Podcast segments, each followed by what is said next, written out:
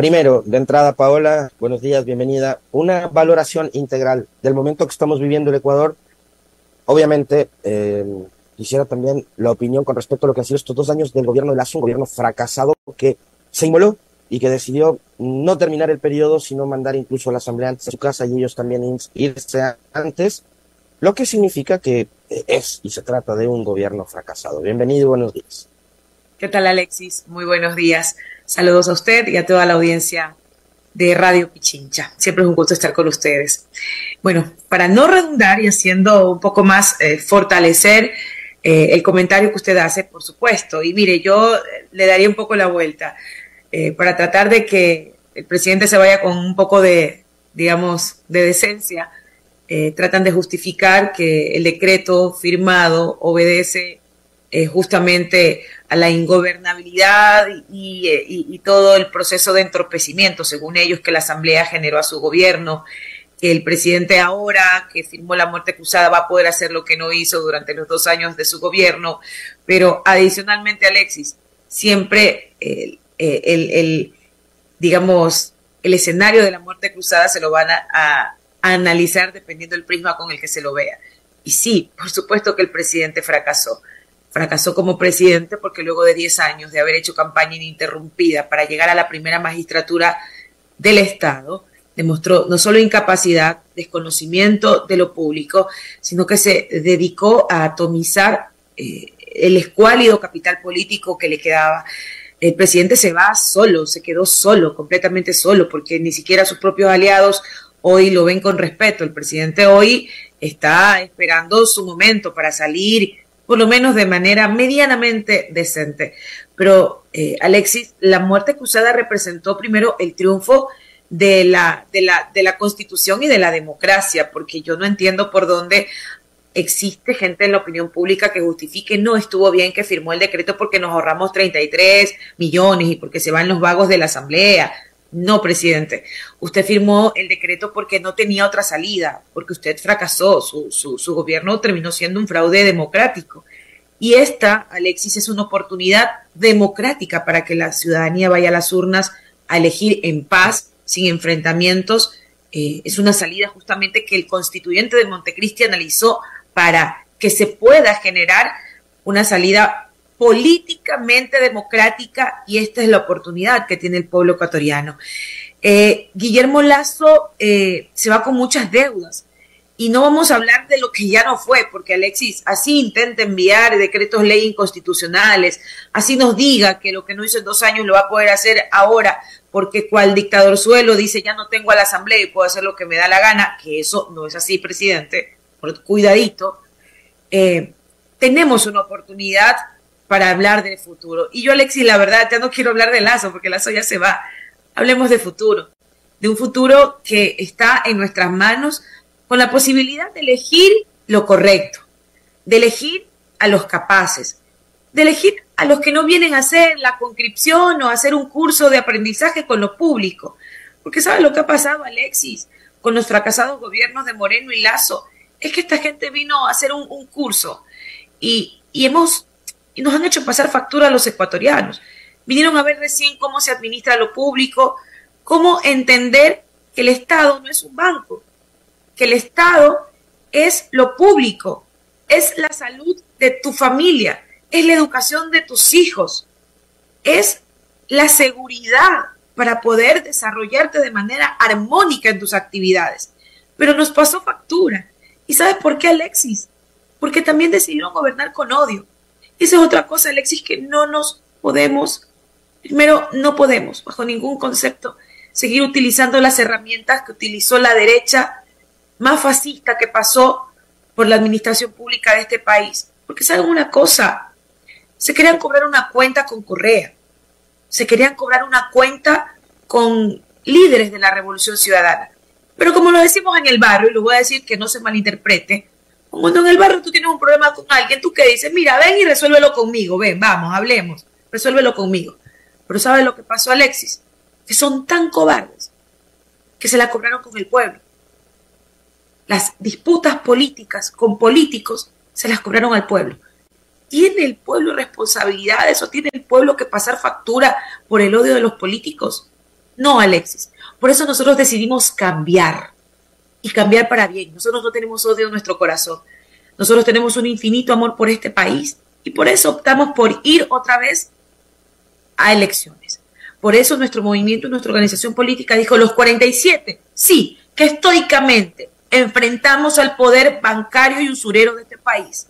Enfrentamos a Lazo. Y Lazo no se va como demócrata.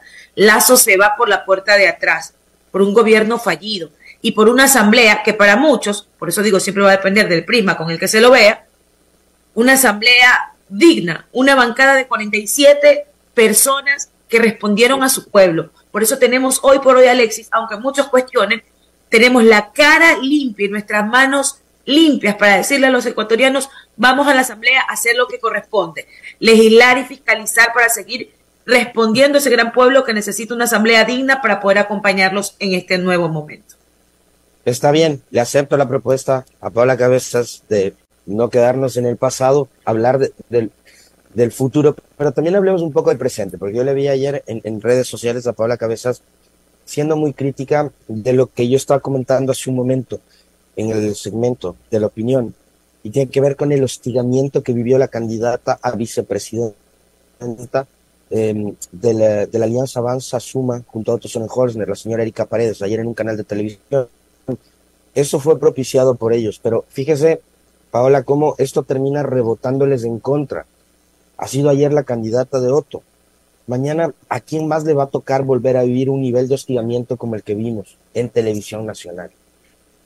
Alexis, y a ese nivel de debilitamiento, y sabe, lo peor es que ni siquiera entienden que ya no les creen. Ya no les creen. Porque, Alexis, luego de seis años, no solo de persecución inclemente, porque en este país metieron preso a gente sin ningún tipo de pruebas. Oiga, entiendan que en este país llegamos a niveles inusitados de persecución y violencia política.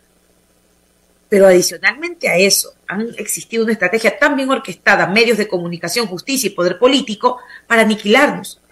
Pero oigan, si ustedes ya no entienden que ganamos elecciones seccionales con gente que persiguieron, a la que glosaron, a las que le pusieron, les volvió a ganar. Yo siempre pongo como ejemplo lo de Paola Pavón. Paola Pavón les volvió a ganar. Les ganó la primera vez y les volvió a ganar en la segunda. Tenemos la mayor representación de alcaldes y prefectos de la Revolución Ciudadana. Nuestra organización política, a pesar de la persecución y del hastío, estamos aquí. Entonces, si no entendieron que la fórmula fracasó, ya es problema de ellos y la siguen repitiendo y consideran que hostigar gente que pasó por el gobierno del expresidente Correa, hostigar candidatos que, como usted lo ha dicho y coincidieron, les pasa factura porque ahora el tema no somos nosotros, es todo lo que huela a Correa, todo lo que huela a la, a la revolución ciudadana. Pero Alexis, la gente no es tonta. Oiga, la gente no es tonta. Y ese espacio, esos minutos que tú tienes entre las urnas y tú, es la posibilidad de enterrar tanto odio, tanto, tanta miseria, tanta ineptitud, porque le pasaron factura a la gente y le van a seguir pasando factura a mucha gente porque creen que el problema o el cuco es Correa. Señores, tranquilos, Correa no está en la papeleta, está la revolución ciudadana, porque fuimos capaces de sostenernos en el tiempo, porque hoy por hoy somos una propuesta cierta. ¿Y saben por qué? Porque lo hicimos bien, lo hicimos bien. Hoy no tiene la gente con qué comparar. La gente compara Sí, con el gobierno de Correa, con el que ustedes quieren borrar. Miren, ¿qué les puedo decir? Es la verdad. En el gobierno de Correa fuimos el segundo país más seguro de la región. En el gobierno de Correa se incrementó la inversión pública a niveles incuantificables. En el gobierno de Correa los migrantes volvían, no se iban. En el gobierno de Correa teníamos la infraestructura vial más admirada de la región. Habían países que hacían reportajes sobre cómo el Ecuador había adelantado y desarrollado tanto su red vial. Hoy está destruida. En el gobierno de Correa le dimos prioridad al cambio de matriz energética. Hoy ustedes ganan plata y tienen posibilidad de recibir rentabilidad con los grandes proyectos energéticos que hizo la Revolución Ciudadana y a la cabeza de Glass, dicho sea de paso porque ahora también están buscando cómo generarnos animadversiones entre nuestro binomio, el machismo en su más alto nivel. ¿Que será que Luisa está capacitada? ¿Por qué Arauz va segundo? Señores, porque nosotros no ponemos vicepresidentes que vayan a vacacionar, porque nosotros no ponemos vicepresidentes como elemento decorativo. Los vicepresidentes de la Revolución Ciudadana hacen y se han convertido en líderes históricos por transformar. Y eso va a ser Andrés Arauz. No se preocupen, Andrés Arauz no es el segundo de la lista, es un equipo, un equipo a la cabeza de Luisa González, mujer preparada, es funcionaria pública, es ministra de Estado. Nosotros no tenemos que ir a buscar cuadros en otro lado. Nosotros de en realidad creemos en la política como un ejercicio democrático que nos hemos dado el tiempo de formar cuadros políticos. Las mujeres en la Revolución Ciudadana tenemos voz propia, incidimos. No vamos a buscar, y con todo respeto, porque seguramente todas las candidatas a la vicepresidencia tienen valores y principios para estar siendo parte de los binomios, pero no salimos a buscarlas corriendo para cumplir la norma. No, nosotros superamos la norma, con todo respeto. El Consejo Nacional Electoral ahora puso la paridad. Para nosotros la paridad ha sido parte de nuestro ejercicio. Hoy por hoy, las provincias más importantes en peso electoral y político, Guayas y Pichincha, están lideradas por líderes, mujeres políticas de la Revolución Ciudadana. Entonces, si hemos logrado tanto en avances, ¿por qué no capitalizarlo? Porque sí, es capitalizar poner a Luisa González como candidata a nuestra, a nuestra a la presidencia de la República, porque más del 50% de mujeres que en este país son, somos mujeres y somos mujeres diversas, mujeres rurales, mujeres negras, indígenas, periféricas. Hoy tenemos que hablar de la agenda de mujeres como un elemento político, porque no es posible que en política a nosotras sí se nos... Las mujeres, vamos a trabajar para las mujeres, como lo dijo Lazo en algún momento. Es más, ganó la presidencia engañando a las feministas. Hoy, ¿qué ha pasado? En el gobierno de Lazo, cuanto más mujeres han muerto en este país. En el gobierno de Lazo no se puso un dólar al Sistema Nacional de Protección de Víctimas de Violencia de Género. Las casas de acogida tenían que andar mendigando para poder atender a las víctimas, a los hijos de las mujeres asesinadas por femicidas. No nos olvidemos. Por eso hacemos política y por eso Luisa González y Andrés Arauz serán el próximo presidente y vicepresidente de este país. Yo le, añadiría algo a propósito del, comentario que hace Paula Cabezas con respecto al tema de las mujeres y la participación de las mujeres dentro de la organización política. Primero, eh, reconocer el hecho de que la única candidata mujer justamente es de la Revolución Ciudadana. Por un lado.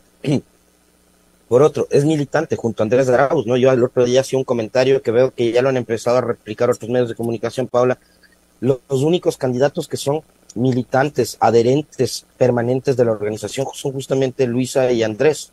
El resto son candidatos prestados en partidos de alquiler. Eh, pero adicionalmente eso, Luisa González fue secretaria ejecutiva del movimiento político y actualmente la presidenta de la organización política también es una mujer, ¿no? Que también es perfecta. Y claro, tenemos a Paula Pavón en, en, en, Pichinche. Entonces yo le sumaría eso para, para darse cuenta de que en realidad sí, las mujeres dentro de la organización política están teniendo un nivel de participación decisivo, ¿no? Muy, importante, no son relleno, como bien decía Paola hace un momento en su respuesta. Ahora, lo que vuelven a repetir, lo mismo que dijeron en su momento de Andrés Arauz, Paola, hace dos años. al, al, candidato en ese momento dijeron, le, le, pusieron un apodo, recordará usted, que tiene buena, muy buena memoria. Le dijeron que iba a ser el llaverito de Correa. Hoy están tratando de repetir nuevamente el mismo relato, la misma narrativa de que Luisa González a la presidencia, Rafael Correa al poder. ¿Qué responden con respecto de ese tipo de encuadres que están tratando de posicionar ciertos medios? Miren, cuando se utiliza la política como un vehículo de oportunismo, hay personas que no entienden que los proyectos políticos se sustentan en el tiempo y que preparan cuadros para los momentos políticos que exige la historia democrática del Ecuador.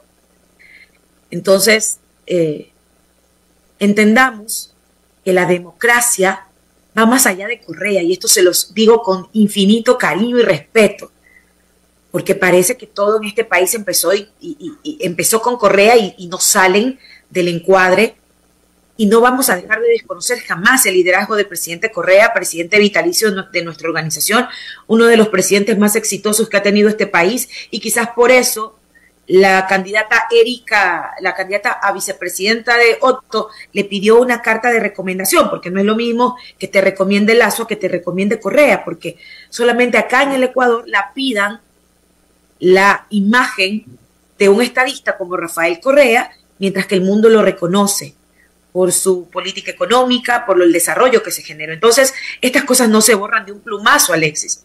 Y bien por nosotros que tenemos un bagaje político y de liderazgos que nos han dejado para nosotros poder continuar. Pero las sociedades evolucionan, los tiempos cambian y todos sabemos que en la revolución ciudadana hay una diversidad de pensamientos, que tenemos la posibilidad de discrepar y discutir a la interna. Eso no lo saben porque a veces piensan que todo es dedocracia. No pasa así, señores. No le vamos a entrar en los detalles de nuestras discusiones internas, pero este movimiento es tan democrático que, por ejemplo, nos, nos cuestionan. Acá hay feministas, por si acaso. La Revolución Ciudadana es feminista, es ambientalista, aquí. Y hay compañías y compañeros que con mucho respeto también tienen otras visiones, pero convivimos democráticamente en una organización que ha superado todos esos temas, porque nuestro principio de vida es la patria, es la gente. Por eso continuamos aquí. Por eso Luisa y Andrés son esperanza, jóvenes. ¿Sabe lo que cuestionan? ¿Cómo, ¿cómo es que Andrés Arauz? Oiga, ¿y cómo Pero, pero permítame, permítame, permítame interrumpir ahí un ratito. ¿Sabe por qué? Porque se me viene a la cabeza, eh, digamos, esta etiqueta que les han puesto a ustedes y que además ustedes ya la han, la han, tomado con buen humor, lo cual a mí me complace, porque eh, uno tiene que aprender a reírse de uno mismo. Y más todavía cuando ese elemento se puede convertir en algo diferenciador em, dentro de la política, que también tiene que ver mucho con las emociones, la imagen, em, y es el tema de la etiqueta de borrego. Entonces, ahora hay una candidata que no coincide probablemente con las feministas como Paula Cabezas, como Paula Pavón, como Jairén Noriega, Gisela Garzón, entre, Gabriela Ruener, entre otras. Pero les han dicho ustedes que son borregos, o sea, todos piensan igual, todos van por el mismo camino, pero con cosas como estas que son tan importantes, nos damos cuenta que no es así, que dentro de una organización política hay gente que piensa eh, o que ve con matices la realidad nacional y que no cree que todo es blanco negro. O sea, tan borregos no han sido. Mira, Alexis, y gracias por, por esa puntualización, porque más allá de nuestras, de nuestras, a ver, nosotros optamos por el feminismo como, como una bandera política, porque el feminismo es eso, es una agenda política. Que nadie se asuste. Pero más allá de eso, cuando hablamos del país, no importa dónde vivas, no importa tu condición étnico-racial, no importa tu condición económica, las mujeres en este país vivimos en desventaja. Y ese debería ser el primer elemento para que nos sentemos a construir. Porque sí, hoy las mujeres deciden, somos más del 50% del padrón. Y esta organización política decidió apostarle a una mujer, como lo ha hecho siempre. Ojo, como lo ha hecho siempre. Apostarle a las mujeres, porque sabemos cómo hacerlo. Y con mucho respeto. De hecho, por una mujer estamos en este momento, ¿no? Quiero decir, o sea, si Viviana Veloz no se ponía al frente del juicio político contra Guillermo, lo hubiera, lo hubiera hecho cualquiera de ustedes, lo sé, eso lo sé. Pero Viviana Veloz se puso al frente, sufrió una serie de ataques, de amenazas, incluso contra su propia familia. Y hoy, en realidad, sí, si estamos por ustedes, sí, por algunos otros legisladores también eh, decididos y valientes de otras bancadas e independientes. No voy a desconocer jamás lo que hizo Mireya Pazmiño, por ejemplo, o el mismo este, Esteban Torres, entre otros. Pero lo de Viviana Veloz también creo que habla muy bien del trabajo de la mujer en política en general, no solo en la Revolución Ciudadana. Totalmente, Alexis, y bien que lo traigas a colación. Entonces, hemos superado estas taras machistas y patriarcales que nos han querido eh, endilgar durante todo nuestro proceso político. No importa tus pensamientos, no importa el trabajo que hagas han procurado borrar de un paso todo lo que hemos avanzado en materia de igualdad de género en la política y en nuestra organización política es real. Por eso hay que trasladarlo a una, a una real participación como la que hemos optado como movimiento político con Luisa. Y ya hablando de las credenciales que Luisa tiene, mire, otro tema que le voy a decir antes que, miren lo que quieren ahora darle la vuelta al relato. No, pero ¿por qué Luisa? si Andrés fue el candidato a la presidencia, si Andrés es el de los títulos, si Andrés es... Y han intentado darle la vuelta. Miren, señores, ¿saben cuál es la diferencia entre políticos dinosaurios que todavía consideran que nosotros somos el objeto decorativo en una lista? Es que no comprenden que también los liderazgos en los partidos se desarrollan con el acompañamiento de los hombres. Nosotras y yo sería completamente injusta si no reconocemos en Rafael Correa nuestro principal aliado. Sí, tenemos en ocasiones visiones distintas de cosas puntuales, pero nos hemos puesto de acuerdo en el proyecto de país. Y cuando el país está por encima de todo, ténganlo por seguro que eso es el resultado. Entonces, Andrés Arauz, eh, Luisa González y Andrés Arauz son el resultado de esta, de esta gran diversidad que tiene este movimiento político, pero que a la hora de gobernar nos ponemos en el alma al país. Así que no hayan dudas que vamos a tener al mejor vicepresidente y a la mejor presidenta electa en, en, Azurna por su pueblo, porque tenemos que transformar esto y no solamente desde lo que destruyeron, destruyeron, sino también por lo que tenemos que hacer. Tenemos un año, cuatro meses, Alexis, para reenrumbar las políticas de seguridad, porque todos conocemos el diagnóstico. Todo el mundo sabe dónde están las bandas, de dónde operan, quiénes son, dónde están, por qué no actúan. Vamos a actuar. Que no, que Luisa no es experta en seguridad, Correa tampoco, y lo hizo, y lo vamos a hacer, porque lo que se necesita es liderazgo, y eso nos sobra. Acá lo que más hay es gente que sepa, equipo no nos hace falta. Lazo ha tenido que sacar del banco donde él trabajaba un poco de ineptos, que no solamente fueron ineptos, fueron corruptos. Señora fiscal, no se olvide, no se olvide. Porque rapidito, rapidito, enseguida el impulso para el juez que le habilitó los derechos políticos al, vicepresidente Glass. Pero Danilo Carrera sigue como perro por su casa. Nos olvidamos y seguimos todavía aplaudiendo y justificando la persecución al correísmo. Pero no se dice nada de los corruptos que sí llegaron durante seis años a lapidar los recursos públicos. No nos olvidemos de eso. De eso nos olvidamos. Pero sin embargo, yo creo que hay un momento importante en las manos de Luisa y de Andrés para revertir tanta desidia. Nosotros sabemos cómo recuperar lo público al servicio de la gente, salud y educación. ¿Qué tenemos que hacer? Me preguntan, Paola, ¿cuál es su agenda legislativa? No, no es mi agenda legislativa, la agenda de la patria. Llegaremos a la Asamblea Nacional y de inmediato vamos a destrabar legalmente la posibilidad de que se traigan los recursos que tienen durmiendo en Suiza. Hay que destrabar, hay plata, ecuatorianos. Es cuestión de decisión política y que la Asamblea le brinde todo el apoyo a la presidenta de la República para que se repatrien esos recursos y que se le entregue para empezar a hacer obra pública, rehabilitar las carreteras, los hospitales, ponerle a la gente, por favor, paracetamol, no hay ni paracetamol, entiendan, no hay hilo de sutura, no hay nada, la gente se muere. Necesitamos en este momento prepararnos para el fenómeno del niño, Alexis. Los gobiernos locales están diciendo al presidente cómo es posible que en medio de la emergencia que vive el país, que viven los municipios, se les reduzca el 5%. Ya la compañera presidenta dijo, llego al gobierno y enseguida derogamos el mamotreto que acaba de hacer Lazo. Solo Lazo en una crisis le quita plata a la gente. ¿Saben lo que hizo en Esmeraldas? Que por cierto mi provincia ha tenido, mire, si ustedes quieren ver la fotografía de lo que hace el neoliberalismo, vengan a Esmeraldas. Eso hace el neoliberalismo. Empobrece, mata, discrimina. Porque lo que hay con Esmeraldas es un plan estratégico, concertado de discriminación sistémica. Nos quieren matar. Y claro, criminalizan la pobreza. Porque ser negro también implica, no es que ellas se están matando, es entre ellos. No es así. Ahí están las políticas neoliberales. Lo de Esmeraldas es justamente lo que no debe hacer el Estado.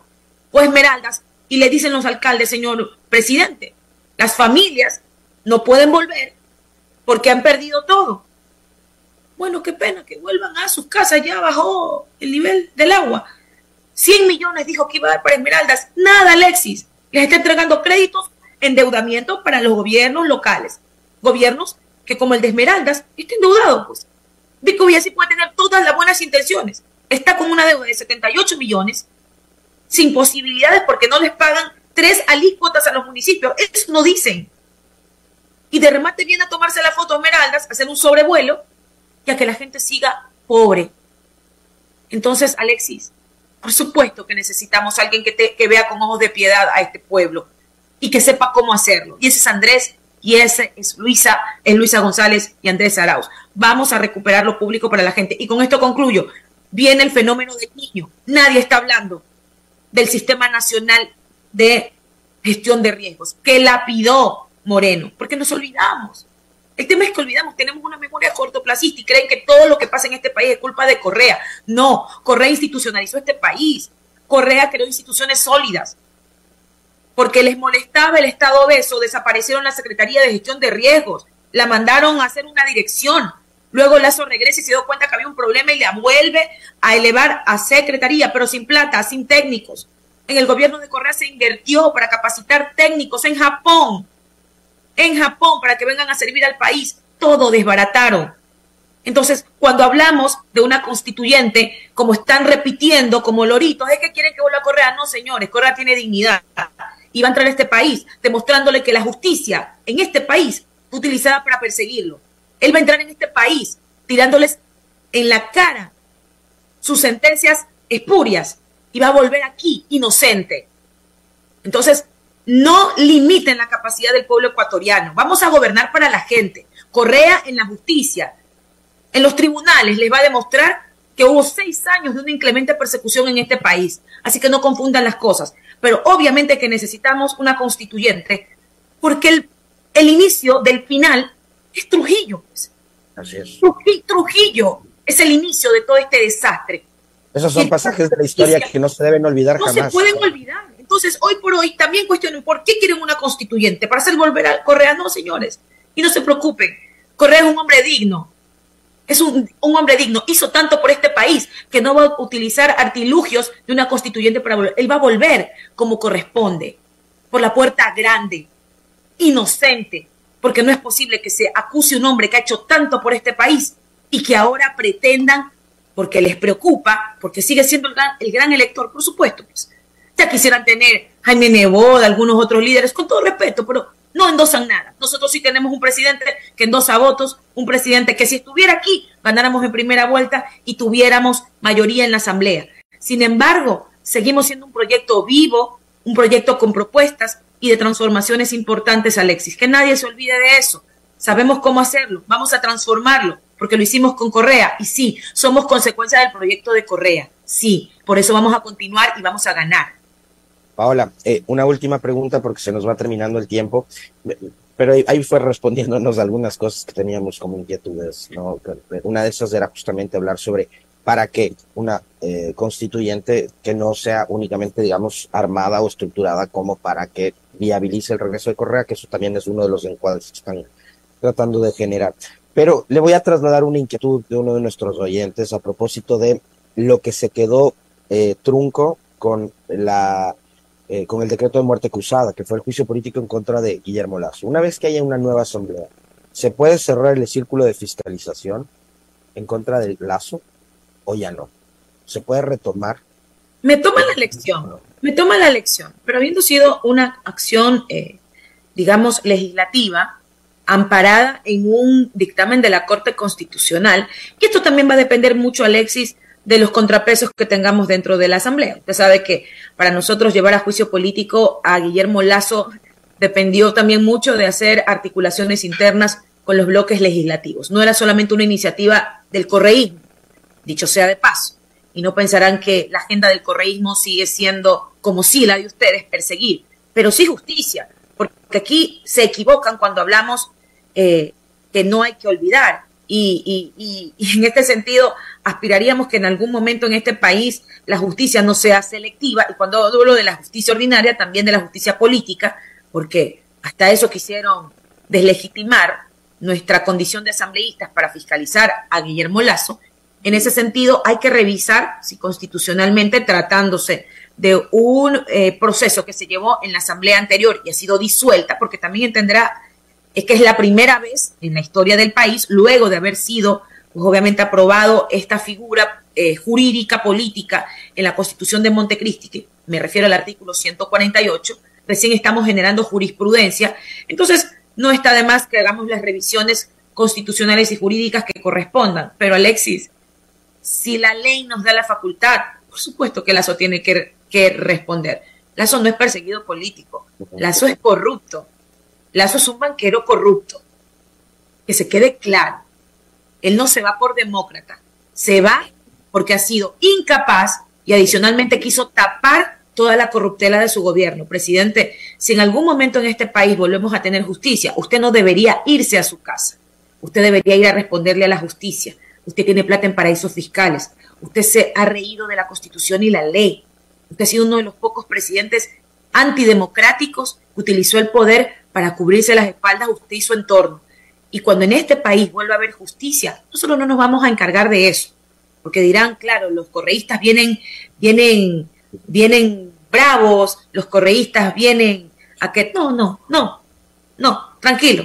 Pero en este país no puede existir impunidad porque cuando se trata de los correístas aplauden. Está bien, ellos tienen que estar presos, a ellos todos los impulsos legales, pero a ellos, los que sí robaron y han esquilmado los recursos públicos, ellos sí campantes. Prohibido olvidar. Muchísimas gracias a Paula Cabezas, ex asambleísta, hoy nuevamente candidata aspirante a la Asamblea Nacional por las filas de la Revolución Ciudadana. Un fuerte abrazo, Paula,